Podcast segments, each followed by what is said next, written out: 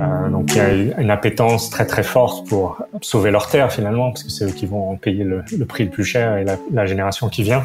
Euh, donc comment est-ce que on les aide, on les facilite cette euh, révolution latente qui sont tous prêts à, à, rejoindre finalement, en ayant les bons financements, les bons partenariats, en faisant ce pont un peu entre les corporates aussi qui ont des enjeux d'industriels de taille euh, et qui vont être de plus en plus pénalisés s'ils n'adoptent pas des nouvelles technologies qui leur permettent de réduire leurs émissions. Euh, donc tout ça, c'est un gros casse-tête mondial avec euh, des réglementations et des activités de financement qui deviennent de plus en plus prépondérantes finalement pour accélérer tous ces projets. Bonjour à tous, bienvenue chez Innovation Leaders, le podcast de la communauté Together by Tech, propulsé par Equiden, qui a pour objectif de vous inspirer et vous donner des tips pour une meilleure utilisation de la tech au service de votre performance personnelle, de celle de votre équipe ou encore celle de votre organisation. Vous retrouverez toutes les notes de ce podcast sur notre site togetherbytech.com. D'ici là, bonne écoute on part à la rencontre d'une personnalité singulière de la tech, un homme qui a plusieurs facettes, plusieurs visages même devrais-je dire pour les amateurs de jeux de mots un peu foireux. Il est entrepreneur et à l'origine d'un des plus beaux succès de la Silicon Valley. Il est aussi CTO, investisseur et photographe à ses heures perdues. Cet homme, c'est Renaud Visage, co-founder et ex-CTO de Eventbrite, qui nous fait le plaisir de venir nous parler de son parcours, de ses apprentissages et de sa vision d'un des investisseurs et board members les mieux renseignés de notre écosystème. Salut Renaud, merci de prendre un peu de temps au micro d'Innovation Leaders. Salut, merci à toi de m'avoir. On va essayer d'aborder un grand nombre de sujets, un peu ambitieux le planning de, de cet épisode. On va parler de, de comment est-ce qu'on lève plusieurs centaines de millions de dollars, comment on arrive à faire une IPO, comment on quitte sa propre boîte, comment on investit dans des dizaines et des dizaines de projets. Et j'aimerais bien profiter un peu de la période actuelle pour avoir ton regard sur cette crise qui nous guette et parler aussi de, de, de ce qui te concerne le plus en ce moment, les investissements et le lien avec les enjeux climatiques. Programme chargé, mais pour commencer, J'aimerais que tu me dresses un peu les grandes lignes de ton parcours jusqu'ici, si on peut faire ça, les grandes étapes de, de ton parcours. Ok, euh, bah, j'ai commencé mon éducation en France. J'ai passé les 20 premières années de ma vie en France, un peu partout, à droite à gauche, pas vraiment issu d'un endroit en particulier. Euh, je me suis retrouvé à Centrale Lyon, qui avait des accords avec des universités américaines, et j'avais toujours rêvé d'aller aux États-Unis. Dès que je suis rentré à Centrale Lyon, bah, j'ai fait tout ce qu'il fallait pour pouvoir faire le programme d'échange sur ma dernière année d'école d'ingénieur. Et donc, je suis parti à Cornell, sur la côte est, à 4-5 heures de New York, faire un an à Master of Engineering en, en génie civil à l'époque. Donc, je faisais du Geotechnical Engineering, euh, tout ce qui est sous la terre. Et ça m'a conduit à trouver un job en génie environnemental à San Francisco. Donc, je me suis retrouvé un peu dans la Silicon Valley par hasard. Et Pas pour les mêmes sujets que, que ceux qui t'ont, pour des sujets bien différents de l'informatique jusqu'ici. Totalement. Et donc j'ai fait euh, ce travail de génie civil pendant quatre ans. C'était en même temps que l'internet commençait à décoller dans les, les, milieux des années 90. Euh, j'ai trouvé le, média web assez fascinant dès le départ. Euh, donc j'ai commencé à acheter des livres, me renseigner, regarder un peu toutes les startups qui se créaient, qui se faisaient leur IPO en moins de six mois, et toute cette euh, frénésie qu'il y avait autour de ces technologies. Et puis j'ai un peu appris comme ça en dehors de mon euh, job principal. Je l'ai appliqué euh, à la fois à des projets personnels. Je suis intéressé par la photographie, par exemple, comme tu l'as mentionné. Donc, j'ai fait un site qui recensait tous les photographes animaliers de la planète. Mon père était photographe d'animaux, donc c'est aussi pour ça que je l'avais fait. Euh, j'ai fait mon petit site pour gérer mes photos. Et après, j'ai fait des quelques projets pour la boîte de génie civil sur dans laquelle je travaillais. Euh, donc, j'ai intégré leur solution de compta avec une interface web que j'avais créée. Donc ça, ça, ça m'a vraiment montré que finalement, euh, le génie civil, c'était bien, on faisait des choses dans la vraie vie, mais que le web, c'était ma passion finalement. Et quand ton hobby devient ton travail, je pense que c'est quand la, la, la, magie opère. Et c'est ce que j'ai décidé de faire en l'an 2000, de passer de project engineer pour la boîte euh, pour laquelle je travaillais à junior software engineer dans une startup euh, qui faisait de la gestion de photographie notamment et de vidéos. Euh, donc, qui mêlait encore une autre passion, la photographie, avec euh, le job. Trois passions en une, là, c'était... Exactement, c'était top. euh, par contre, la boîte, bon, je suis arrivé, on était une trentaine, on est passé à 120 très rapidement, on a levé 50 millions. Et les six mois suivants, ben, on a viré euh, chaque fois, trois fois de suite, euh, la moitié des équipes, jusqu'à se retrouver à 10 à la fin. C'est là qu'on a réalisé que la, la bulle des dot-com avait explosé et que on n'avait plus grand-chose à faire à la fin avec un peu de chance, Sony a racheté une partie du code et de l'équipe. Donc, je suis resté travailler pour eux depuis la France. Eux étaient à San Diego pendant quelques années et en même temps, je faisais beaucoup de photographie à l'époque. Euh, jusqu'à fin 2005 où on m'a mis en relation avec euh, Kevin et Julia que je connaissais pas. C'était un de mes amis qui travaillait pour la boîte de photosharing qui nous a mis en relation. Il cherchait quelqu'un d'un profil technique comme le mien pour les aider à, à relancer un petit projet qu'ils avaient créé il y a quelques années auparavant. Euh, donc c'est ce qui est devenu Eventbrite. Je l'ai repris. On a euh, beaucoup amélioré l'interface euh, avec l'idée de créer un outil pour démocratiser l'organisation d'événements donc que n'importe qui euh, puisse vendre des billets très rapidement et toucher l'argent directement sur leur compte pour leur permettre de, de, mettre en place ces événements, de payer tout ce qui a payé avant euh, que l'événement se passe. Alors que la plupart de la compétition à l'époque euh, était beaucoup plus pour des gros événements et généralement payait euh, une semaine ou, ou, voire plus après l'événement. Donc on a trouvé un peu une niche qui n'était pas adressée par qui que ce soit et euh, on est devenu le leader en quelques années après ça. Et juste avant de parler de cette, cette grande évolution, donc Kevin, Julia, on parle de, de du couple Arts qui, on n'est pas à son premier projet à ce moment-là. Eux avaient, ou Kevin au moins avait travaillé sur, euh, avait été un des investisseurs de PayPal. De PayPal, pardon. J'oubliais. C'est ça. Hein c'est ça, ouais. Et il avait construit une autre plateforme au-dessus, enfin, en, vers l'an 2000, quand euh, il est sorti de l'université, ou non, sorti de son projet précédent, il a créé plusieurs prototypes, de, un peu comme un startup studio le ferait, au-dessus de PayPal. Donc, il, aimait beaucoup l'interface PayPal, surtout leurs API qui permettaient avec seulement l'adresse email de quelqu'un de leur envoyer de l'argent. Et c'est là-dessus qu'on a construit Eventbrite finalement. C'est sur cette API très très simple qui, on avait juste besoin de collecter euh, l'adresse email de l'organisateur d'événements pour pouvoir leur envoyer directement les, la vente des billets euh, qui se faisait sur notre site. Donc, ce qui était assez puissant à l'époque. Euh, PayPal était déjà dans une vingtaine de monnaies donc on pouvait être international assez rapidement, ce qu'on a fait. Euh, donc il y avait pas mal d'avantages là-dessus. Sa boîte précédente s'appelait Zoom avec un X. Euh, C'était l'envoi d'argent à l'étranger. Il a commencé, euh, je crois, pas mal aux Philippines. Il s'est retrouvé, en, Inde, un peu partout dans le, les pays où c'était difficile d'envoyer de l'argent. Donc ils ont construit cette infrastructure-là. Ils ont fait leur IPO, je sais plus, dans les années début, début des années 2000 ou 2010 peut-être. Et ils sont fait racheter par PayPal finalement euh, quelques années après. Ok, mais en tout cas, tu es bien entouré. Vous êtes trois. On a un peu d'expérience. Euh, c'est assez marrant de voir qu'en fait, on peut envisager un business model et même monter une IPO sur une features ou sur une possibilité offerte par une application tierce qui te donne des perspectives euh, et des possibilités en fait que, que pour adresser un marché euh, dans sa globalité et ça j'avais pas tilté que que finalement ça partait de cette, cette possibilité là. PayPal euh, leur but c'était de démocratiser les, les paiements et à l'époque c'était principalement du peer to peer donc on pouvait envoyer de l'argent à un ami à la famille donc ils avaient construit des API très très simples. Il y avait pas on parlait peu d'API à l'époque d'ailleurs il y avait très très peu de boîtes qui avaient des API. Aujourd'hui c'est on fait tout basé sur des API mais à l'époque, c'était très, très novateur. Ce potentiel-là permettait de, de, faire les trucs qu'on pouvait. Ouais. Fallait, fallait, fallait imaginer ce qu'on potentiel que ça pouvait représenter. C'était vraiment le début de la fintech, de la fintech programmatique. Où il y a beaucoup de choses qui se passent à travers des, des calls API entre différentes interfaces et plateformes. Et donc, on a pris avantage de, c'est vrai, d'une innovation technologique apportée par un tiers pour révolutionner un monde qui n'avait pas beaucoup changé depuis longtemps, le monde de l'événementiel. Ouais, clairement. Avec une ambition euh, affichée, parce que bon, euh, Kevin Hart, j'imagine que s'il est passé par PayPal, l'idée n'était pas de, de, de, faire une, une start-up de quartier, mais il y avait une ambition assez assez large.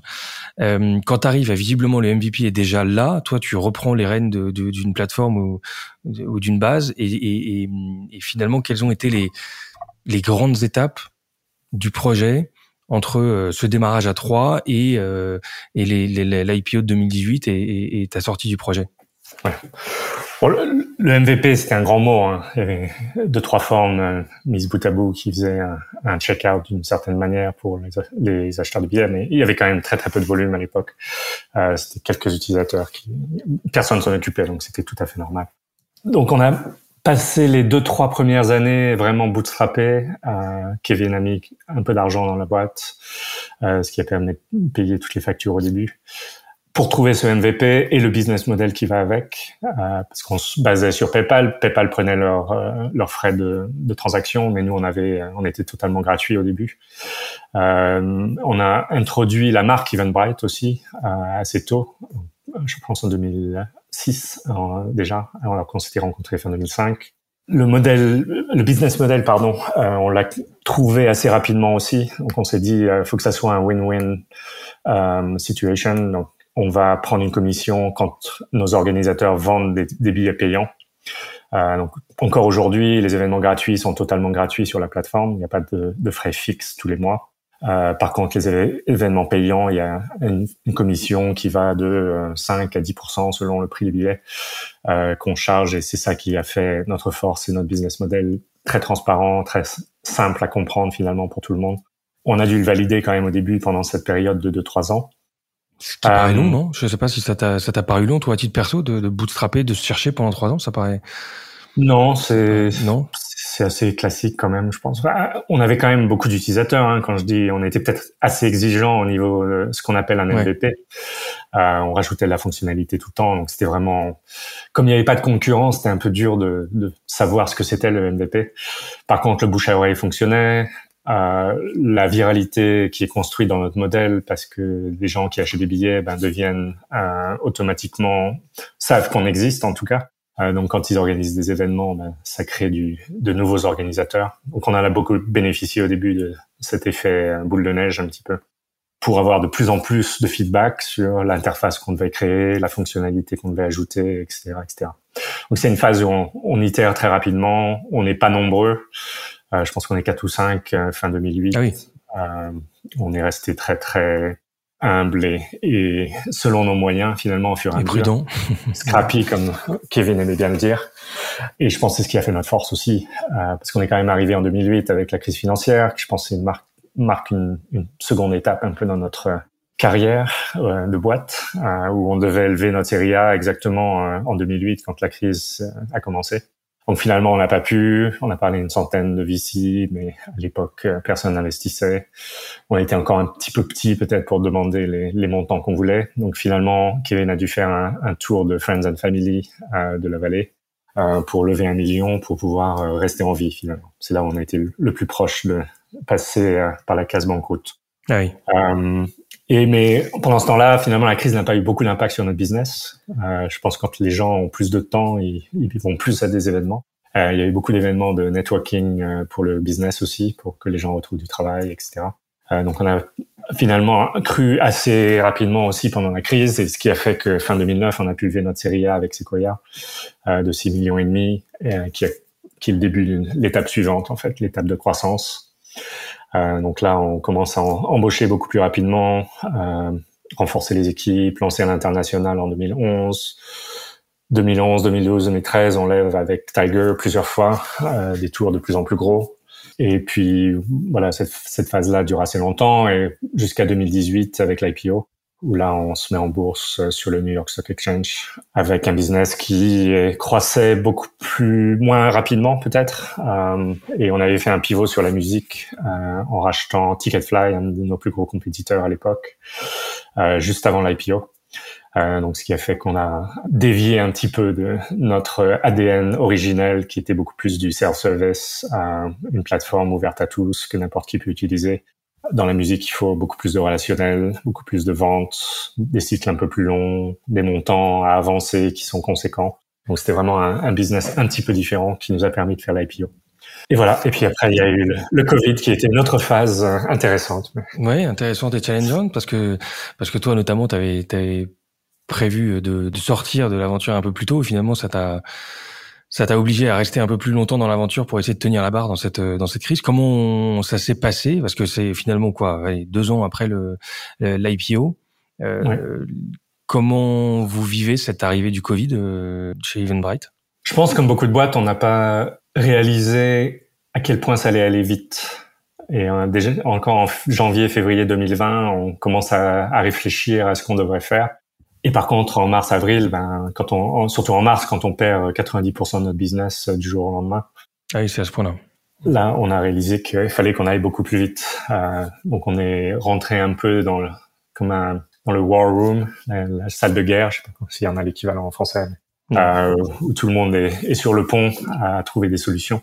Euh, donc, on a commencé par réduire les effectifs, ce qui est le plus évident, je pense, dans, dans ce genre de crise. On l'a fait radicalement en une fois donc on a réduit de 45% les effectifs. en avril-mai, je crois. c'est quand même assez costaud comme décision, ça. Oui, c'est costaud et difficile à implémenter, difficile à communiquer, et puis un peu traumatisant pour tout le monde, c'est sûr. On a laissé partir des gens très très bien, mais on l'avait fait avec une nouvelle stratégie, donc s'éloigner un peu de tout ce qui est musique, euh, se recentrer sur notre corps, qui est ce self-service euh, plateforme que tout le monde peut utiliser, se focaliser sur les événements plus fréquents, en tout cas ceux qui organisent des événements fréquents, donc au moins mensuels, voire hebdomadaires, euh, pour avoir de la récurrence, et d'être beaucoup plus product-led growth que sales-led growth. Euh, je pense que c'était peut-être l'erreur tactique qu'on a fait autour de l'IPO pour euh, avoir des, chiffres de, de, revenus plus gros au dépend de la profitabilité. Donc c'est ce qu'on a décidé de se recentrer là-dessus et ce qui a évidemment euh, défini un peu le, le programme de licenciement qu'on a dû faire. Donc les gens qui rentraient pas dans ces cases-là, euh, toutes les équipes musique par exemple, on a dû s'en séparer. Mais c'était assez bien organisé, bien communiqué, une nouvelle stratégie, une nouvelle équipe en qui on refait confiance, donc on les a remotivés avec euh, des nouveaux stock options, etc., etc., pour vraiment repartir de, sur de bonnes bases saines. On avait aussi beaucoup d'avance aux organisateurs, donc comme on paye quand, au fur et à mesure que les billets euh, se vendent, on avait, je crois, 350 millions d'avance aux organisateurs qui étaient dans la nature euh, en mars 2020. Donc un gros risque financier pour nous. On n'avait pas 350 millions en cash pour compenser si tout le monde faisait défaut sur euh, ce qu'on leur avait avancé. Ah, donc là, on a créé beaucoup de features dans le produit finalement pour pouvoir euh, les aider à soit repousser leurs événements, soit donner des crédits à leurs euh, participants plutôt que les rembourser. Et vraiment que le remboursement soit la, dernière euh, méthode euh, à laquelle les gens font faire appel pour se faire compenser finalement. Et beaucoup de gens ont été quand même très patients. Ils ont attendu un an, deux voire deux ans que leur événement se passe. Euh, donc tout le monde a joué le jeu, ce qui nous a permis de perdre juste 2-3 millions, je crois, je me rappelle plus des derniers chiffres, sur les 300 qu'on avait à risque. Et du coup, ça devenait presque une, enfin, une solution d'organisation d'événements et presque de financement d'événements. Euh... Ah oui, tout à fait. Aujourd'hui, c'est sûr qu'on on avance beaucoup d'argent à des gens qui en ont besoin. Le, le virtuel, les events virtuels n'ont pas été un sujet pour vous ou, une, ou un axe de développement? Si, si, bien sûr. Enfin, on a réalisé que notre plateforme était ok, peut-être pas exactement suffisante pour les événements en ligne puisqu'on n'avait pas d'intégration avec euh, une plateforme qui fait tout ce qui est vidéo. On aurait pu pivoter complètement le business pour faire que du en ligne, mais on s'est dit quand même que euh, les événements physiques allaient revenir une fois que les conditions le permettraient. Euh, je pense que l'histoire nous a donné raison sur ce côté-là. Les événements en ligne ont été peut-être un pansement pour continuer à garder ce, contact social dont on avait besoin quand on était tous enfermés chez nous euh, mais qu'aujourd'hui il y a une vraie demande pour des, du contact humain à humain et, et pas à travers une interface Zoom ou quoi que ce soit.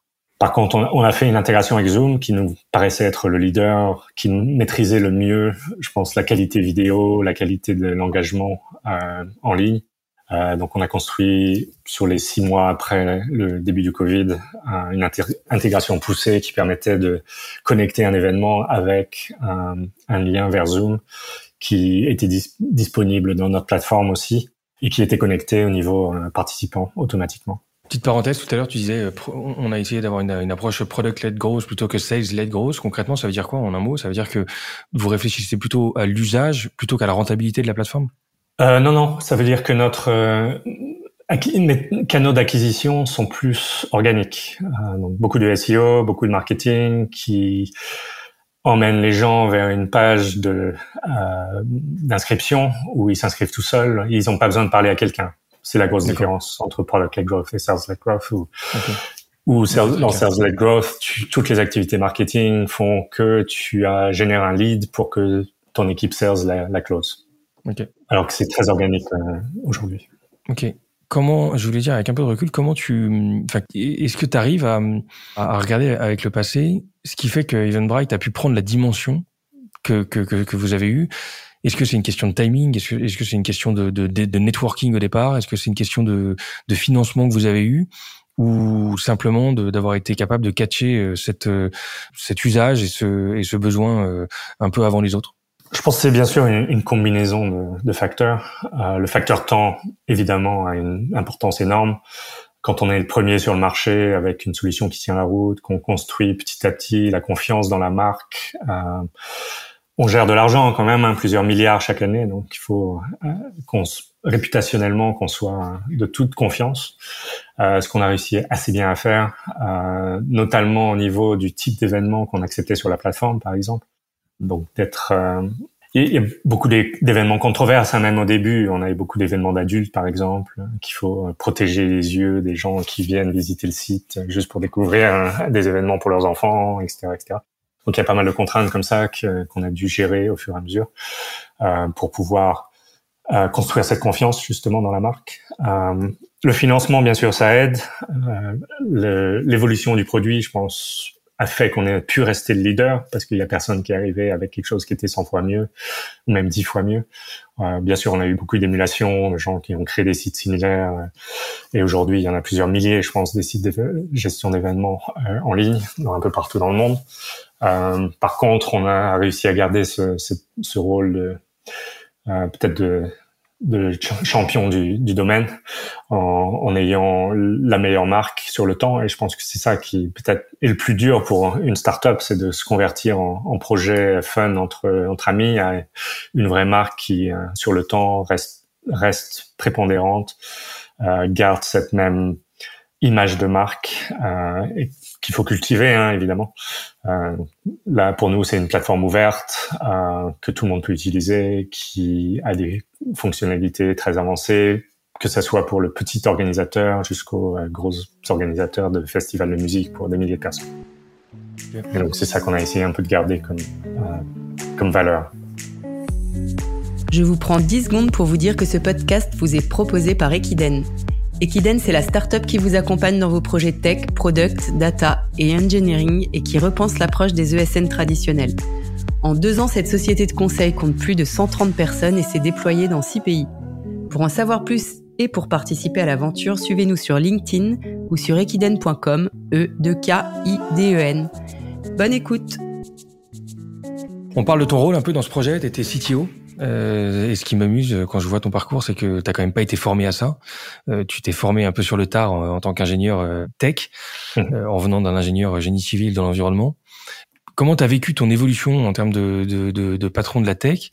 Comment tu t'es aussi formé et adapté à l'évolution de cette boîte et de son envergure et de tes responsabilités? Parce que t'es au début, au moment où tu bootstrap MVP avec une équipe hyper véloce, tout petit, à une équipe, à un rôle où tu deviens un, team lead et peut-être un peu moins impliqué dans la tech. Ça m'intéresse de comprendre euh, ton évolution à titre perso dans ce projet en tant que CTO et, et, et comment tu as réussi à, ouais, à t'adapter à cette évolution.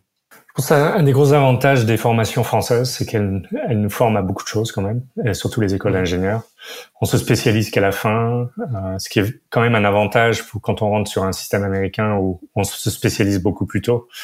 Donc les gens avec qui j'ai étudié en Master of Engineering, of Civil Engineering, euh, ça faisait déjà quelques années qu'ils faisaient du Civil Engineering, alors que moi je suis arrivé, j'en avais fait absolument pas, ou très peu en tout cas. Euh, donc on est moins spécialisé moins rapidement, ce qui permet d'être plus adaptable, je pense, euh, à des environnements changeants comme une startup peut l'être au fur et à mesure des années. Donc c'est vrai qu'au début, j'étais le seul codeur, le seul développeur, j'avais personne à manager jusqu'à la fin où j'avais, on était 250 ingénieurs à organiser, à motiver, gérer, etc. Donc l'évolution se fait petit à petit, bien sûr, hein, on va pas passer d'un mode à l'autre. J'ai quand même beaucoup appris dans mes années à travailler en génie civil. J'étais sur les chantiers à gérer des gens qui euh, euh, des ouvriers, euh, des techniciens, des gens qui conduisent des gros camions, euh, plein, de personnalités différentes. Et je pense que ça a été assez formateur pour, comme école de management finalement, de, de devoir gérer ce type de personnes. Après, bon, l'évolution se fait petit à petit, bien sûr. On embauche des gens qui permettent de finalement de m'aider à apprendre. les gens qu'on a embauchés à droite à gauche pour faire VP of Engineering ou Director of Engineering euh, Chief Product Officer, tous ces gens-là avaient euh, des connaissances qu'ils ont partagées, bien sûr, à travers leur travail, que j'ai pu assimiler, incorporer, adapter à mon style, euh, qui fait que j'ai réussi à toujours trouver une place dans l'organisation où je pouvais vraiment déployer mes capacités au, maximum de leur efficacité. Et je pense que c'est peut-être ça l'avantage d'un fondateur par rapport à, quelqu'un qui est CTO de, carrière, on va dire. Euh, c'est qu'en tant que fondateur, on peut euh, ne pas faire exactement ce qui est la définition d'être un CTO. Et je pense que ça a été mon cas où j'ai vraiment appliqué ce que j'aimais faire et trouver en même temps les choses qui avaient le plus d'impact potentiellement pour la boîte. Euh, je, pense par exemple à l'internationalisation de la plateforme qui n'était pas du tout euh, quelque chose qu'on avait lancé avec. On a dû la construire euh, sur six mois, euh, complètement réécrire à, peu près tout ce qui contenait une chaîne euh, de caractères qui devait être dans une certaine langue. On les avait pas marqués pour les extraire et les traduire. Ah, donc ça, ça a pris énormément de temps. On a dû créer des outils, on a dû reformater une bonne partie de notre base de code. Euh, donc toujours trouver ces projets euh, super importants qui sont peut-être un peu en dehors du cadre d'un CTO classique qui gère que des équipes, euh, mais qui demandent une, une, connaissance approfondie non seulement de la plateforme, mais comment on développe du produit, comment on design du produit, comment on fait des changements à l'échelle sans tout casser en même temps, euh, comment on future-proof la plateforme aussi pour que dans cinq ans, ben, tout ne casse pas. Et toutes ces, toutes ces capacités-là, je pense que je les avais ou je les ai obtenues petit à petit. Et c'est, comme ça que j'ai un peu euh, déroulé mon plan de carrière au, sein d'Eventbrite en essayant de trouver ces projets que je pouvais gérer moi-même avec des équipes, hein, bien sûr, je n'étais pas tout seul, euh, mais qui étaient d'importance stratégique pour la boîte. Et beaucoup de CTO à qui je parle, c'est souvent le même processus un peu d'apprentissage, de, complémentarité des, des apprentissages qu'on doit faire pour pouvoir rester finalement euh, pertinent au sein de la boîte.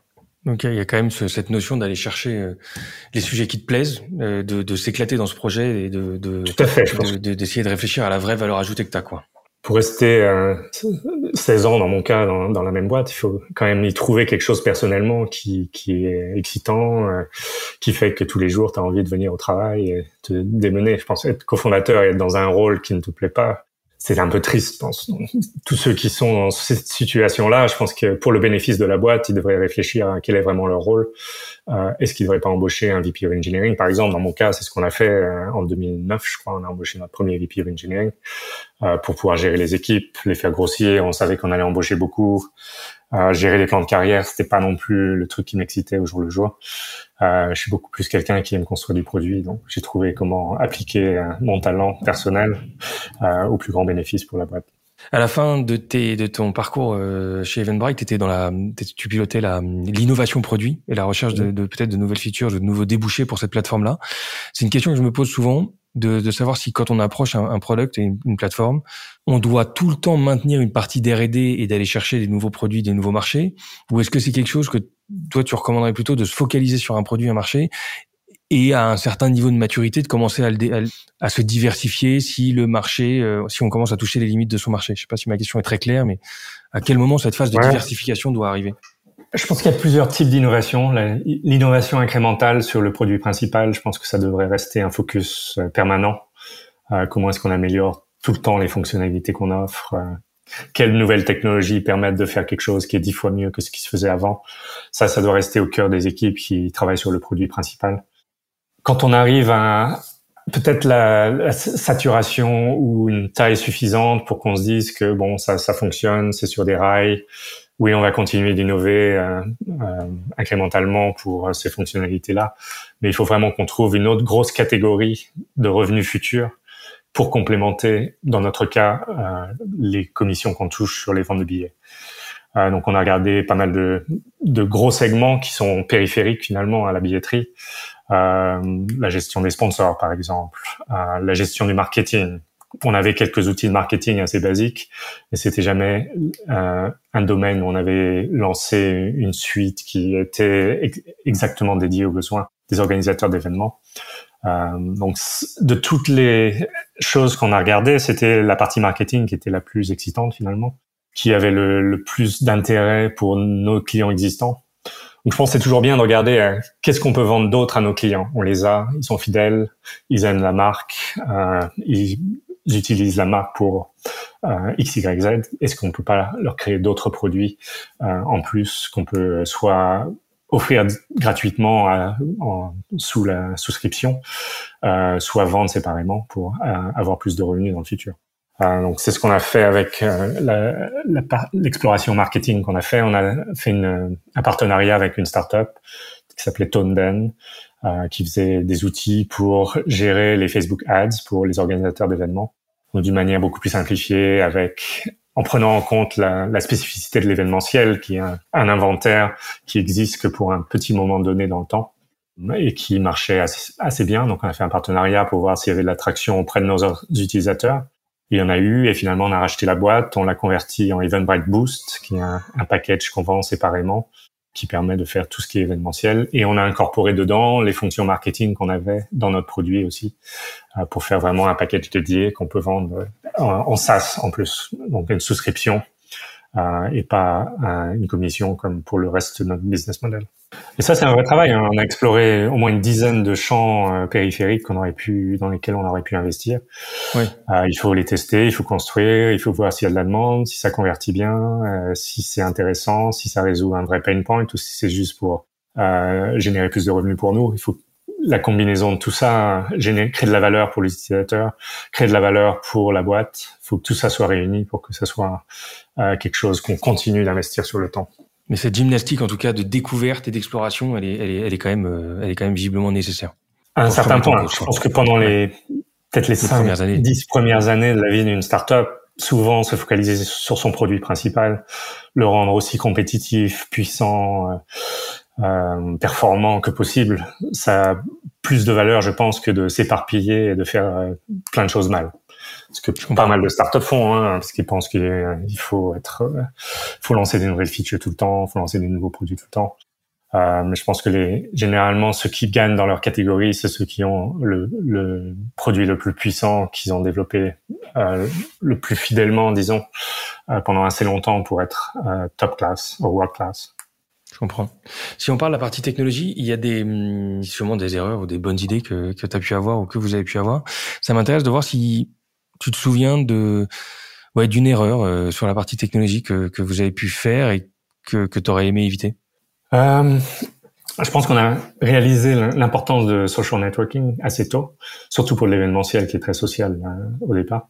Donc on s'est rapproché assez vite de Facebook euh, et à deux occasions, on a essayé de faire des intégrations beaucoup plus poussées avec Facebook, donc avec leur accord bien sûr, on travaillait en partenariat pour intégrer la, la partie billetterie dans Facebook Events. Euh, donc on l'a fait très très tôt, peut-être en 2008 je crois ou 2009, euh, donc juste après qu'on ait lancé la boîte. Euh, une version light de Eventbrite que j'ai fait moi, que j'ai développé personnellement. Donc j'ai passé, je sais plus quatre mois au moins à développer ah oui. cette version qui allait être montrer au sein de l'interface Facebook à ceux qui créent des événements pour rajouter des billets autour de leur événement. Ce que Facebook ne faisait pas du tout à l'époque. Euh, donc on a co-développé ça ensemble, ils l'ont lancé à 0,01% de leurs utilisateurs ou quelque chose comme ça. Il n'y avait pas assez de conversion de leur côté, donc au bout d'un mois, ils ont décidé d'arrêter le projet. Nous, on avait très peu de ressources, on avait investi beaucoup, et finalement, on se retrouve avec du code à jeter parce que c'était quelque chose qu'on avait créé en plus de, à côté de ce qu'on faisait euh, pour le site principal. Donc un investissement conséquent et on a refait la même erreur euh, plusieurs années plus tard, euh, alors que là, on était à peu près sûr que ça allait marcher, mais Facebook a décidé de changer de direction stratégique. Ils sont en constante évolution en interne aussi, même si c'est une grosse start-up aujourd'hui. et donc là encore, on a perdu pas mal de mois de développement. Donc finalement, qu'est-ce que tu aurais pu faire pour la leçon, c'est de bien choisir stratégiquement les partenariats. Et souvent, quand c'est des partenariats très excitants finalement, parce que si on allait être featured dans Facebook, euh, pour ça aurait été euh, game changing sans doute pour nous. Clair. Euh, mais que l'investissement doit être limité quand même. Si possible, réutiliser le code que vous avez pour faire cette intégration, ne pas faire du développement à côté avec du code qui sera à jeter si, si la partenariat n'est pas positif. Et puis de faire attention, je pense qu'on peut passer beaucoup de temps à, à céder aux, aux sirènes des, gros, dans n'importe quel domaine, hein, les partenaires stratégiques comme on dit, et ils peuvent euh, consommer beaucoup de ressources qui devraient être euh, plutôt dédiées à, à faire croître son propre produit. Ouais, je comprends.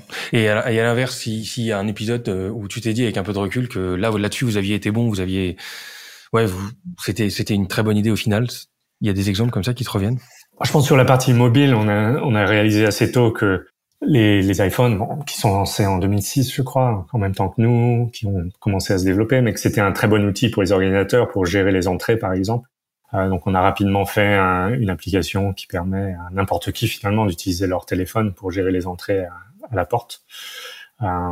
et qu'on a continué de développer pour ajouter des fonctionnalités de paiement, euh, de support technique pendant les événements. Enfin, il y a pas mal de choses qui ont été euh, rajoutées à cette application mobile. On a créé une pour les consommateurs aussi pour découvrir des événements, euh, pour s'inscrire, suivre des organisateurs, etc., etc. Donc, je pense que la, partie mobile, on l'a fait assez bien, assez vite, et on en a tiré parti finalement pour être avoir une, une offre différenciée euh, par rapport aux autres qui où il fallait commander des, des barcode scanners qui coûtaient cher, qui ne servaient pas à grand chose. Ok. Très clair. Un mot sur euh, ta sortie. Toi, tu sors en 2021, si je dis pas de bêtises. Euh, donc finalement, il y a quelques mois. On en sort comment d'une expérience comme celle-là? 16 ans, en passant de 3 à, à, à NAP en 2018. Euh, t'en sors complètement lessivé ou t'en sors euh, avec... Euh, t'as réussi à quand même à préserver ton équilibre pro-perso malgré, malgré l'intensité de ce projet? Non, j'ai toujours accordé le temps qu'il faut à ma vie personnelle. Je pense que c'est important de trouver cet équilibre justement qui permet d'être aussi efficace que possible au travail. J'ai jamais trop cru au, modèle américain où il faut travailler 18 heures par jour pour avoir des résultats. Euh, je le vois, hein, coder c'est quand même très très créativement euh, drainant. Euh, et on peut pas être efficace à coder 18 heures par jour. Je pense qu'on fait des erreurs. On fait, on, on a quelques heures qui sont vraiment euh, créatives et puis d'autres qui sont plus de la perte de temps qu'autre chose. Euh, donc j'ai toujours essayé d'appliquer une certaine rigueur à, à, mon temps de travail, être très focalisé quand je l'étais, et par contre prendre du temps libre quand il le fallait. Euh, après, ce qui est plus dur, c'est de se décorréler finalement de la boîte qu'on a créée, parce que on s'identifie quand même beaucoup à, au produit et, et à l'image de marque de, de la boîte qu'on a fondée. Euh, donc c'est de trouver sa propre identité, qu'est-ce qu'on a envie de faire, pourquoi, euh, qu'est-ce qui, qui, qui est-on sans cette boîte-là finalement? Exactement. Et donc et ça c'est la partie la plus dure. Donc j'ai parlé à d'autres fondateurs qui étaient sortis, et peut-être qui avaient passé moins de temps, euh, mais qui avaient quand même plusieurs avaient fait l'erreur de retomber directement dans un autre projet donc soit soit ça s'est passé très très bien parce que c'était quelque chose auquel ils avaient réfléchi depuis longtemps. D'autres ça s'est passé moins bien parce qu'ils ont ils sont passés à un nouveau projet juste pour être occupés finalement et pas dire qu'ils faisaient rien. Et toi, du coup, tu as eu quoi comme envie? Parce que quand tu sors de ça, tu as un peu d'argent devant toi, tu as du temps, tu... tu, tu, tu ouais, moi j'ai eu l'envie de, de, vraiment prendre ce temps et de, de réfléchir à qu'est-ce que je peux faire aujourd'hui qui va me motiver pour les 10-15 prochaines années. Euh, je pense que c'est ça qui est, qui est, le plus dur à trouver. Il y a beaucoup d'opportunités, hein, surtout quand on a eu un peu de succès. Bon, on se fait darguer par-ci, par-là. Euh, c'est facile de prendre un nouveau job rapidement et puis euh, pas vraiment faire ce qu'on a envie. Euh, donc là, j'ai passé les derniers mois à, à réfléchir à quel, dans quel domaine, comment est-ce que je continue d'apprendre, d'évoluer, euh, de grandir finalement? Parce que on a appris beaucoup à travers cette expérience, euh, mais j'ai pas envie juste de faire un autre la même chose pendant les 10-15 prochaines années. Donc vraiment une envie de, de faire autre chose euh, dans un domaine qui peut avoir euh, peut-être plus d'impact sur la société Eventbrite en a eu beaucoup. Hein. Je pense que ça, c'est une des grandes satisfactions. C'est toutes les connexions qui sont faites grâce à notre logiciel. Bon, c'est pas que nous, hein, bien sûr, les organisateurs, mais euh, la partie communautaire dans la vie est quand même très très importante euh, et d'avoir facilité toutes ces connexions qui sont faites sur le temps. C'est une des grandes satisfactions que j'ai personnellement d'avoir lancé la, cette startup là en particulier. Je peux imaginer. Euh, mais mais t'en es pas au point de vouloir tout plaquer et te dire euh, euh, mon père était photographe, la vie était peut-être différente euh, que celle de start-upper à succès et finalement j'aurais pu euh, me mettre moi aussi à mon compte et m'isoler un peu de ce monde de fou. Non, t'en as pas eu envie Bon, il y a des jours où j'en ai envie, hein, c'est sûr. C'est plus facile de ne rien faire, c'est sûr. Surtout quand on a les moyens financiers de le faire. Euh, mais je pense que j'ai quand même envie et, l'énergie de faire un autre projet. Euh, donc quelque chose peut-être différent de ce que j'ai fait jusqu'à présent, euh, qui me permette de découvrir un autre monde et, qui soit aussi passionnant que l'aventure que je viens de vivre. Dans le monde SaaS ou pas du tout? Plutôt dans le monde de l'investissement. Ça fait quelques années que je travaille avec des fonds, que j'investis en perso, euh, donc je, je sens que c'était déjà quelque chose que je faisais un peu comme mon hobby finalement. Donc on vient peut-être au moment où je, je, suis devenu ingénieur en, en web, euh, donc de transformer ces hobbies en, en travail finalement. Ouais, mais c'est vrai que quand on regarde ta capacité d'investissement, toi, il y a, y a, quelque chose d'assez dingue chez toi, c'est quand on regarde ton tableau de chasse, parce que j'ai pas mal de potes investisseurs, j'ai beaucoup de monde à ce micro qui ont investi dans beaucoup de projets, mais, mais quand je regarde euh, le, le, le nombre de projets dans lesquels tu as été, où tu es actuellement, bien sûr, toi, tu en es à quoi 60, 70 projets dans lesquels tu es, es investisseur? Ouais, un peu plus de 60, je crois. un peu plus de 60 et il y en a pas mal qui sont passés à ce micro. Je pense à, à ABT, ouais, plutôt positivement, j'espère, mais j'imagine qu'il y a un peu mhm. les deux cas. Euh, je pense à ABTC qui est passé ici, Upflow, Miro aussi. Mhm. Euh, c'est toi qui vas chercher ces projets-là ou, ou est-ce que c'est est-ce qu'on vient à toi aujourd'hui parce que tu as un nom et un track record qui, qui est rassurant? L'avantage d'avoir un track record, c'est que les gens viennent vers toi. J'ai aussi beaucoup networké.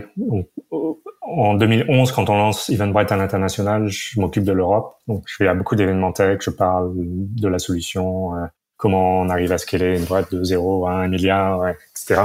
Et ces connexions-là, aujourd'hui, sont très utiles parce que je suis très ami avec beaucoup de VC, euh, beaucoup d'autres entrepreneurs qui ont eux aussi réussi depuis. Euh, donc, tout ça fait que je reçois pas mal de deal flow assez régulièrement. Et tout, mhm je dirais 99% des, des, dossiers que j'ai dans lesquels j'ai investi, c'est quelqu'un qui me l'a envoyé. Okay. Donc j'ai rarement été chercher. Je pense que le plus près que j'ai fait d'aller chercher une boîte, c'est de les rencontrer à un événement et puis de vouloir en savoir plus. Mais je les avais pas identifiés avant ou, ou targetés d'une manière ou d'une autre. Je pense que c'est les connexions qui vont faire la, la, qualité de mon deal flow. Et, le, et, le, et comment tu choisis tes dossiers sur lesquels tu montes?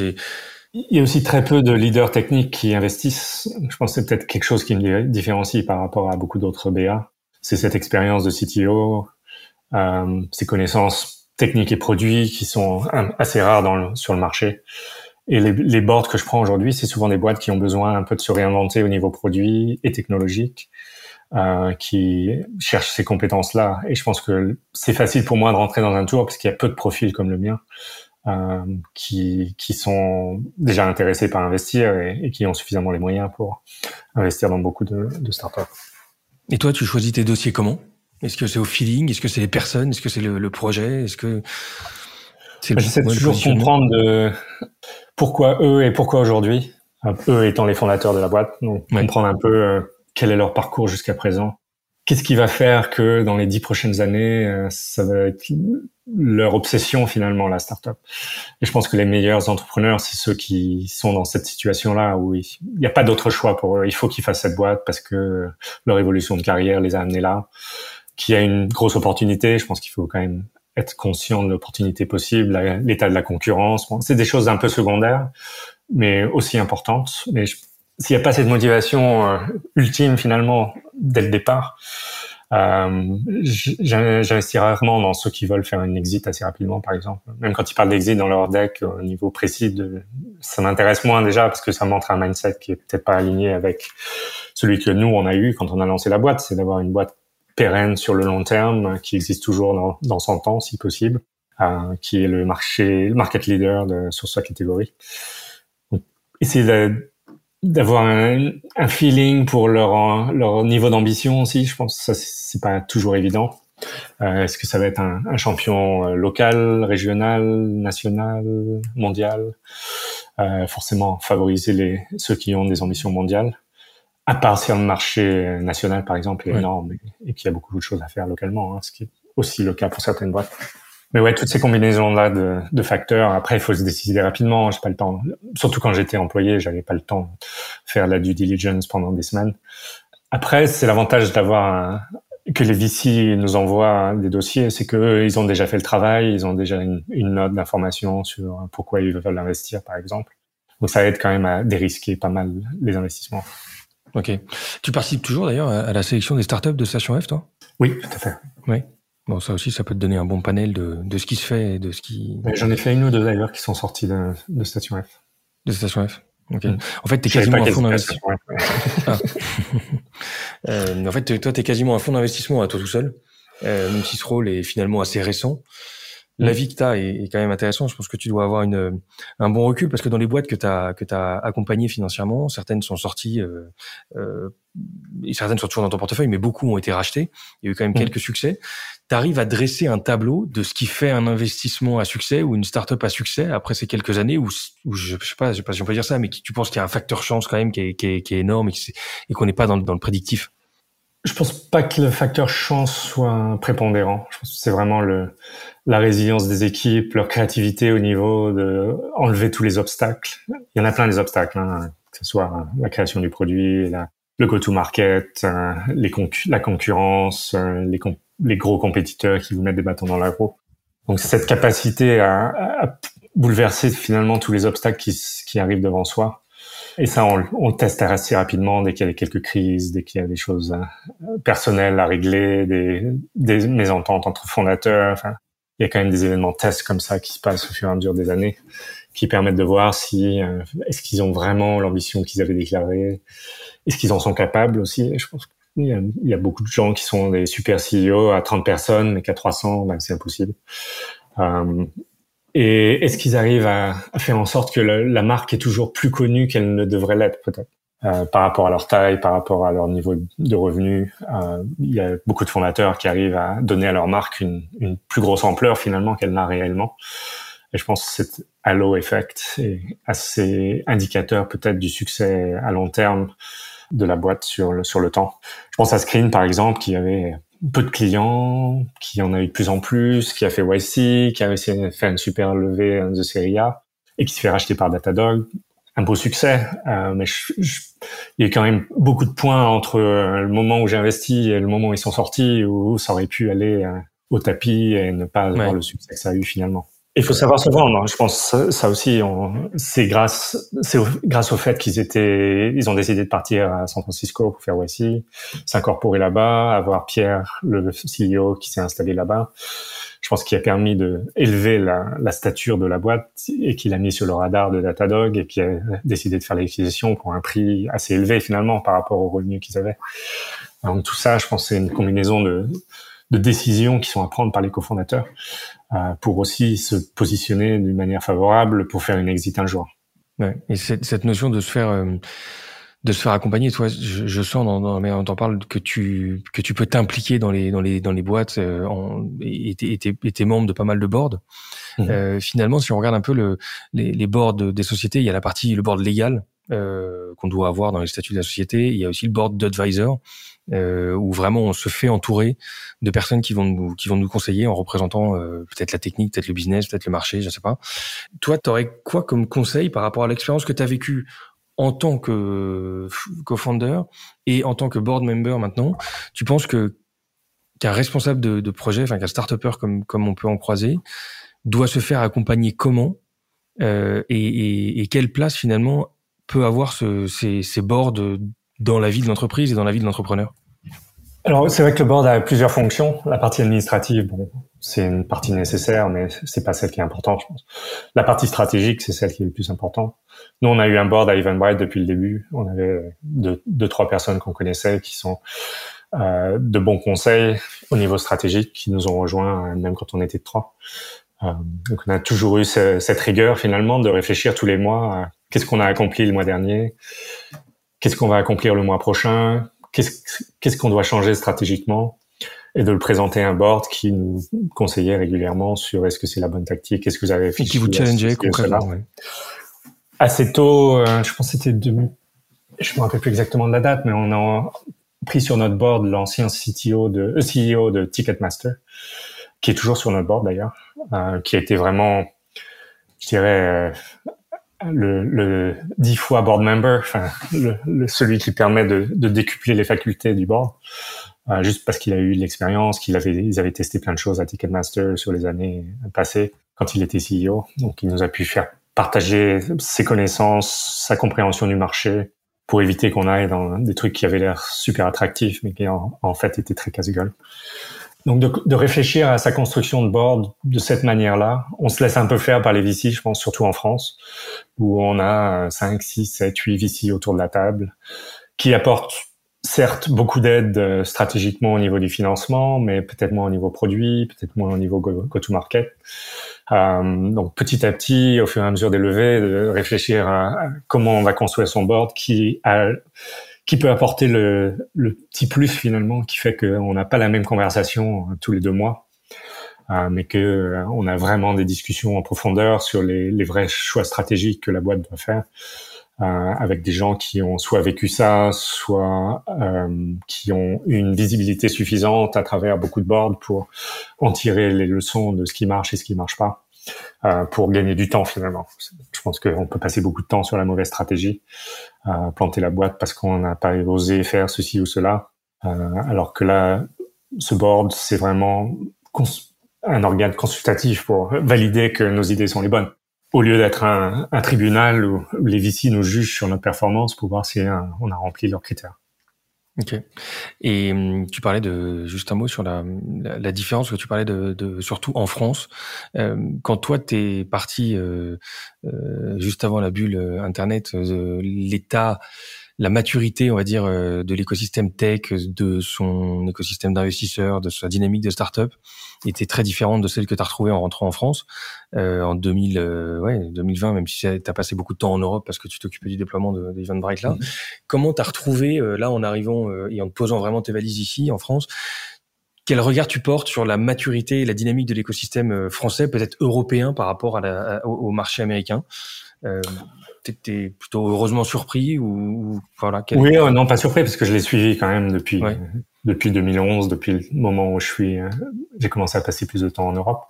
Je me suis impliqué assez tôt dans les accélérateurs de l'époque, euh, que ce soit en, France, mais aussi en Angleterre et avec Seedcamp qui faisait un truc assez assez bien à l'époque. en Allemagne avec Startup Bootcamp par exemple, donc des programmes qui ont permis, je pense, de construire les fondations petit à petit de l'écosystème tel qu'il est.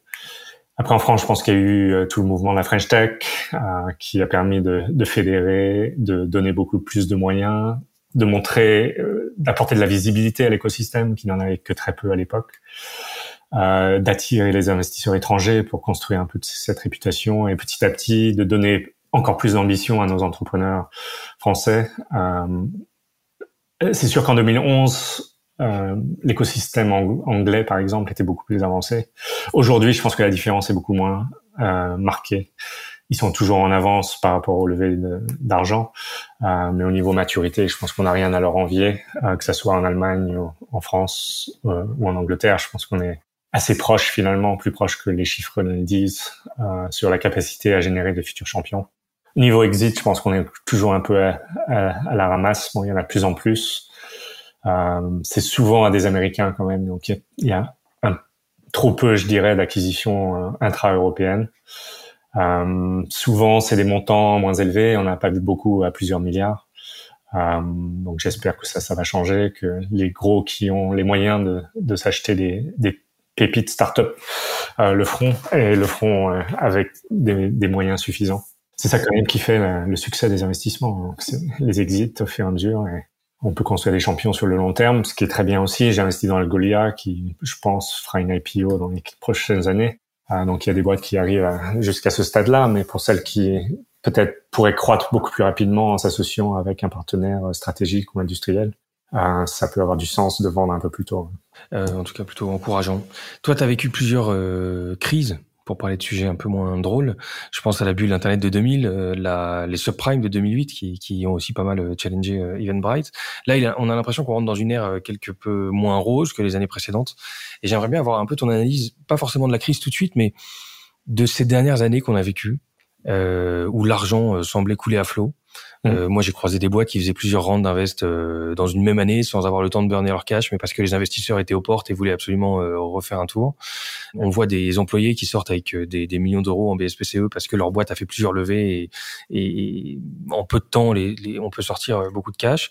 Ça t'a marqué ces années? Tu trouvais ça, euh, j'en sais rien, normal, sain, ou, ou, ou est-ce que tu le voyais avec une certaine crainte? Parce que parce que ça semblait quand même parfois un peu, euh, peut-être pas délirant, mais en tout cas euh, très surprenant.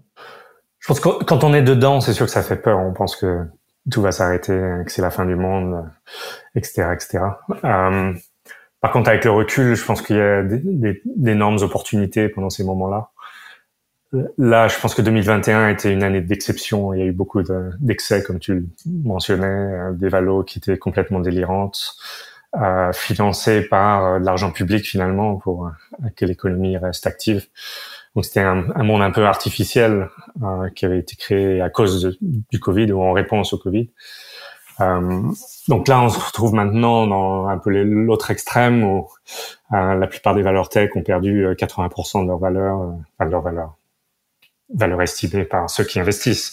Il n'y a pas de valeur intrinsèque à, à, quoi que ce soit au niveau business. Euh, et je pense que c'est un. Ce qui est le plus dur aujourd'hui, c'est l'incertitude, surtout avec la guerre qui peut escalader une guerre nucléaire euh, du jour au lendemain si on ne fait pas attention. des risques politiques en Europe, aux États-Unis, dans beaucoup de pays où le populisme, l'extrême droite, l'extrême gauche hein, avance petit à petit parce qu'il y a du mécontentement avec les politiques, etc. Je pense que les marchés financiers aiment peu le, le, le risque finalement, le risque qu'ils ne contrôlent pas, l'instabilité qui fait qu'on ne peut pas savoir où va aller l'économie vraiment. Tout ce que ça engendre euh, comme problème logistique finalement d'approvisionnement et qui fait augmenter les prix artificiellement hein, d'une manière ou d'une autre. Euh, donc tout ça contribue à un, sentiment de, euh, de perte de contrôle, je pense, pour beaucoup d'institutions et d'institutionnels qui investissent. Euh, donc qui fait que la bourse euh, se prend euh, pas mal de, de, pertes régulièrement, que on parle de récession tous les jours, on parle de changement climatique qui va détruire la planète, etc., etc. C'est un peu le, le doomsday scénario que que personne n'a envie de vraiment d'imaginer. Et toi, tu, tu penses que qu'on est sur une crise ponctuelle ou une crise euh, profonde qui va arriver là? Bon, Si on regarde les cycles passés, ce sera, ce sera un cycle ponctuel. On a toujours la capacité de rebondir assez fort de, de l'être humain, euh, de trouver les bons moyens pour relancer tout ça. Euh, les subprimes, je pense, étaient encore plus dangereux pour euh, au moins l'industrie financière, parce qu'il y a quand même eu des excès énormes avant qui auraient pu être euh, encore plus traumatisants que ça n'a été. Euh, là, ça touche un peu plus de pans de l'économie, donc ce qui fait que c'est encore plus compliqué à gérer. Mais je pense qu'on s'en sortira un jour ou l'autre. Je, fais partie des optimistes. Euh, quand les opportunités seront suffisamment grandes, euh, qu'il y aura des ou que les choses se calmeront du côté de, de l'Ukraine, des, des, choses qui font qu'on n'a pas confiance dans le futur euh, disparaissent. Je pense qu'on retrouvera quand même une économie forte. Le chômage est quand même assez bas dans la plupart des pays industrialisés l'économie se porte assez bien finalement. Euh, oui, il y a de l'inflation, il faut contrôler ça, espérer que les crises se résolvent, et puis après euh, mettre nos énergies dans des choses plus positives. Et donc à titre perso, tu continues des investissements en ce moment ou tu t'as ralenti un peu? Euh, Je continue, mais je me spécialise de plus en plus dans tout ce qui est climate tech. Euh, je fais de moins en moins de software classique, je vais dire, et, et je regarde plus des solutions qui permettent de soit réduire les émissions, soit à créer des, des alternatives à, ce qui se fait aujourd'hui. Ouais, et ça, j'ai l'impression qu'il y a eu une phase de peut-être de maturité ou de réflexion dans ton positionnement euh, après une phase d'investissement un peu euh, très large. Finalement, là, il y a, y a, y a un positionnement, il y a une quête de sens dans cette euh, dans cette dans ce rôle d'investisseur. Et c'est un c'est un univers qui m'intéresse de creuser un peu parce que bah, déjà c'est ton c'est ton sujet du enfin c'est ton c'est ton sujet, mais euh, mais j'en ai discuté avec Engie à ce micro et avec Time for the Planet aussi, mmh. euh, où Engie est un gros euh, player euh, bah, du monde de, de l'innovation notamment euh, énergétique et climatique, qui m'expliquait que a priori je sais plus exactement quel était le nombre, mais de l'ordre de 90% des innovations nécessaires à la tenue des engagements climatiques de 2030 n'existaient pas. Donc on a des engagements, mais on sait pas trop comment on va y arriver. Et il va falloir du coup inventer. Et Time for the Planet, qui avait plutôt une approche, euh, qui a aussi un rôle d'investisseur pour le climat et qui m'expliquait non, non, mais a priori les, les, les technologies sont là. Maintenant, il faut qu'on les repère, faut qu'on les booste, faut qu'on les pimpe et qu'on les scale pour qu'elles arrivent à, à, à impacter euh, positivement tout ça. Toi, tu, mhm. tu as déjà vu des technologies ou des innovations qui peuvent avoir un impact à grande échelle sur euh, sur euh, sur la protection du, du climat? Je pense que ça dépend beaucoup des industries et des filières. Euh, oui, il y a beaucoup de technologies. Je pense à l'agriculture, par exemple, il y a, je pense que c'était McKinsey qui a un rapport sur l'agriculture qui liste toutes les technologies qui existent déjà et qui, si on les implémentait, permettrait de réduire de X% les émissions du, du, de la filière agroalimentaire. Euh, après, je pense qu'il y a beaucoup de technologies qui peuvent accélérer ça encore plus. Réduire le coût potentiellement de ces migrations vers des nouvelles technologies. Je pense qu'il reste encore un green premium assez fort pour les technologies existantes qui doivent passer à l'échelle. Forcément, quand c'est en petit pilote, ben, ça coûtera beaucoup plus cher que quand ça sera produit industriellement dans un coût beaucoup plus bas. Euh, je pense que c'est pas une technologie qui va nous sauver, à, part peut-être la fusion qui permet de produire de l'énergie euh, euh, très très green finalement par rapport et très contrôlable et très puissante comparé à l'éolien et au solaire, avec beaucoup moins de demandes de, euh, de surface pour le déployer. Là, on est quand même à quelques années avant que ça arrive, mais les investissements sont là. Il y a plusieurs milliards qui ont été mis dans la fusion. Je suis sûr il y aura une technologie qui va sortir et qui va permettre d'être beaucoup plus efficace au niveau production d'énergie et de pas avoir à, à, faire du charbon quand on n'a plus de gaz, par exemple, comme c'est euh, le cas en ce moment. C'est le cas. Ouais. Donc, et toi, tu... chaque pan a, je pense, beaucoup de potentiels d'innovation. Et c'est là où la, la, créativité humaine, je pense, est assez euh, intéressante. C'est pour ça que le domaine matière, c'est on trouve des, des, associations de fondateurs qui viennent euh, de la tech, de la science, du business et qui collaborent pour trouver des solutions innovantes. Et j'en ai vu pas mal dans différents, différents domaines, que ce soit pour des nouveaux matériaux qui remplacent euh, le ciment euh, ou pour euh, réduire les émissions de méthane des vaches, par exemple, en leur faisant manger des algues. Bon, il y a des boîtes qui font ça aujourd'hui, qui sont en train de tester. Bien sûr, il faut valider à toutes les échelles que c'est pas nocif pour l'environnement, pas nocif pour les vaches, que ça soit, on puisse les consommer quand même.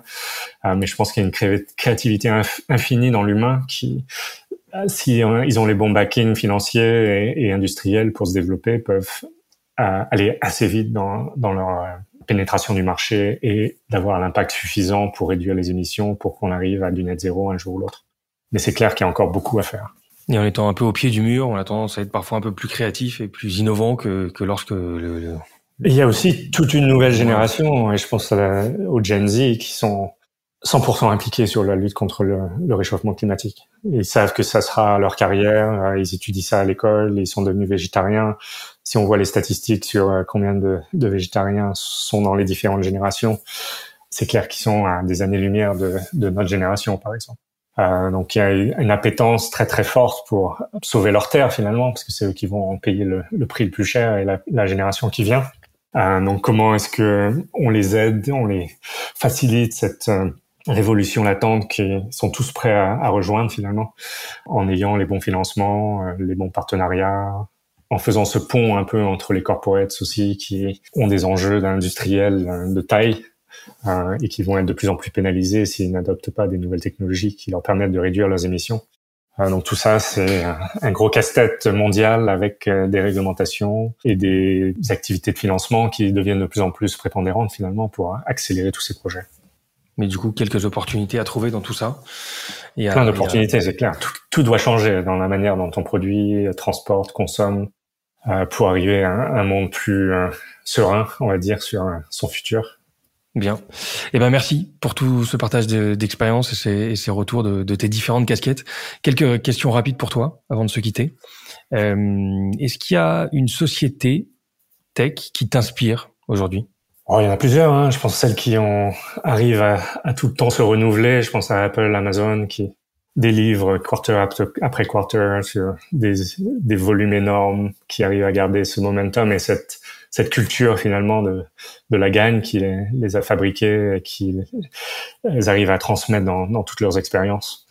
Euh, je pense que c'est des modèles à suivre pour beaucoup de générations de, de startups. Est-ce qu'il y a des personnes qui t'inspirent ou une personne qui sort du lot?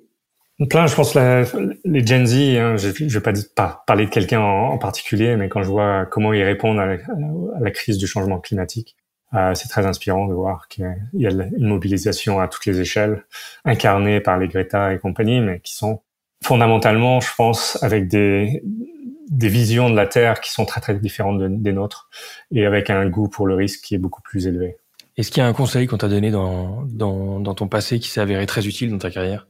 Bah, quand, quand j'ai commencé dans le web on, et qu'on a eu quelques problèmes de, de scaling, par exemple, on, à chaque fois on me disait euh, "Don't worry, it's just a website."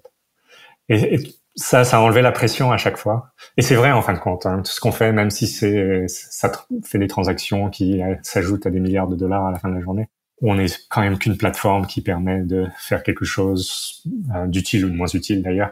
Donc relativiser un peu l'importance du problème pour le prendre d'une manière plus raisonnée, plus moins stressée. Et ça, j'ai toujours adopté après avec euh, toutes nos équipes. Euh, c'est bien de, de, se relativiser un peu des fois. De garder la tête froide. Est-ce qu'il y a un bouquin qui t'a marqué, de pro ou perso, et que tu recommanderais à tout le monde de lire? Ah, Je pense que c'est bien de, de se reconnecter avec les périodes les plus difficiles de, de l'humanité. J'ai beaucoup aimé uh, Man's Search for Meaning de Viktor Frankl, par exemple. Uh, c'est l'histoire des euh, pendant le, euh, les camps de concentration nazis et comment les, les, humains ont réussi à survivre pendant ce temps-là. Euh, lui était un, survivant aussi. C'est très très fondamental comme euh, apprentissage, mais je pense important de se reconnecter à ces moments-là pour relativiser encore une fois ce qu'on est en train de faire et, notre propre individualité.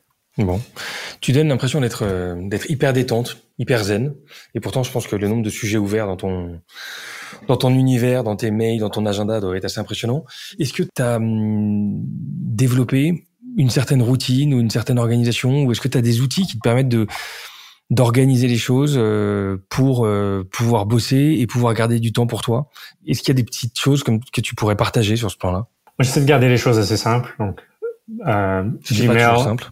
Inbox Zero, je suis plutôt Inbox 100, mais avoir un niveau de d'entrée dans, dans ton to-do finalement qui est ton l'email pour beaucoup de gens euh, qui soit euh, gérable et qui soit connecté avec des tâches dans ton calendrier. Donc je bloque beaucoup de, de zones de mon calendrier pour anticiper ce que je vais devoir faire. Euh, donc des focus zones on va dire.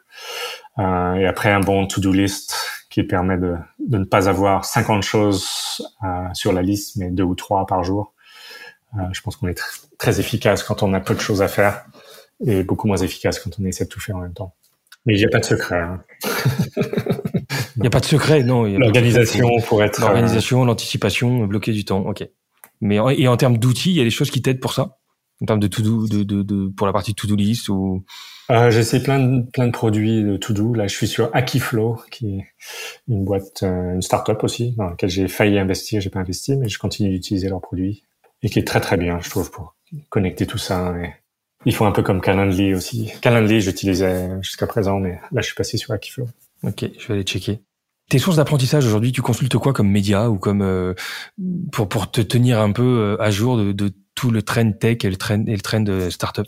Euh, je, je, lis pas mal de choses, les, les news économiques, euh, des blogs, Investopedia qui est pas mal pour le, le contexte macroéconomique par exemple, qui envoie des newsletters deux fois par jour. Euh, les podcasts, j'écoute beaucoup All In, je sais pas si tu connais, mais euh, c'est un podcast avec des gens de la vallée, Jason Kalkanis, euh, David Sachs et deux autres qui parlent de plein de sujets macro, investissement à un niveau assez élevé, qui sont tous très très pointus sur leur sujet. David Sachs c'était un de nos investisseurs par exemple, très copain avec mon cofondateur Kevin. Puis voilà, enfin après je regarde beaucoup les news, euh, plutôt en ligne, New York Times, Guardian. Donc plutôt US et... Je dirais plutôt économique que tech. Plutôt, ouais, ok. Après il y a The Information qui est pas mal aux US, il y a beaucoup d'informations sur, sur tout ce qui se passe dans le monde des startups. Bien. Est-ce qu'il y a une techno ou un product que tu as vu ces derniers temps et tu t'es dit là, là il y a un truc qui se passe et, et ça va faire du bruit pour les dix prochaines années? Non, je sais pas, pas eu de flash. Non. Est-ce qu'il y a une app dans ton téléphone que tu recommandes à tout le monde d'avoir? Hmm. Je pense Strava. Strava pour le vélo? Pour euh, tout, vélo, course, natation, euh, tout, tout type de sport. Je le connais pour le vélo euh, autour de moi, mais Je pense qu'on dit tous on va faire du sport, mais tant qu'on commence pas à calculer combien de minutes, à quel effort, le partager avec ses amis pour avoir un peu de accountability, etc. Je pense que c'est dur de, de s'y tenir donc c'est celle qui me motive le plus, je dirais, aujourd'hui pour garder mes engagements au niveau euh, exercice et conditions physiques. Ouais, canon, efficace. Euh, une petite dernière pour la route euh, et pour moi surtout. Euh, S'il y avait une personnalité que tu me recommanderais d'avoir à ce micro, quelqu'un qui a un parcours un peu dans la tech, dans l'innovation et qui peut être euh, inspirant pour d'autres, tu me recommanderais qui? Ah, je pense que aussi controverse qu'il puisse être, Elon Musk reste quand même quelqu'un qui a une vision assez unique du monde, qui a lancer des boîtes qui sont quand même game, game changing. Je pense qu'il faut écouter ce qu'il dit, même s'il n'a pas toujours raison. Mais je, je, je, note ce point-là. Surtout qu'il parle pas français, je crois. Bon, on peut le faire en anglais. Pour lui, je pense qu'on arrivera. Parce que l'idée, c'était de créer une communauté pour l'instant francophone, parce qu'il faut bien qu'on démarre par quelque chose, mais euh, je veux bien faire un effort pour, pour elle. Le, le CEO de Snap est, francophile, francophone, je crois. Tu peux l'avoir aussi, je pense qu'il a une bonne vision sur Il est basé à Paris, du d'ailleurs. Ouais, je pense qu'il est basé à et qu'il vient à Paris régulièrement. Eh ben merci Renaud pour euh, pour cet échange. On n'a pas eu de problème technique, on a de la chance. Euh, C'était passionnant de t'entendre. Et, euh, eh ben écoute, on va suivre un peu ton évolution et et on espère que tu vas nous trouver la pépite de demain dans le monde du climat. Ça, on est tous derrière toi. Moi aussi. Merci d'avoir eu sur le podcast. À bientôt. À bientôt. Voilà, cet épisode est terminé. J'espère qu'il vous aura plu. Si c'est le cas, suivez-nous sur LinkedIn ou directement sur notre site togetherbytech.com. Prochain épisode dans quelques jours. D'ici là, portez-vous bien.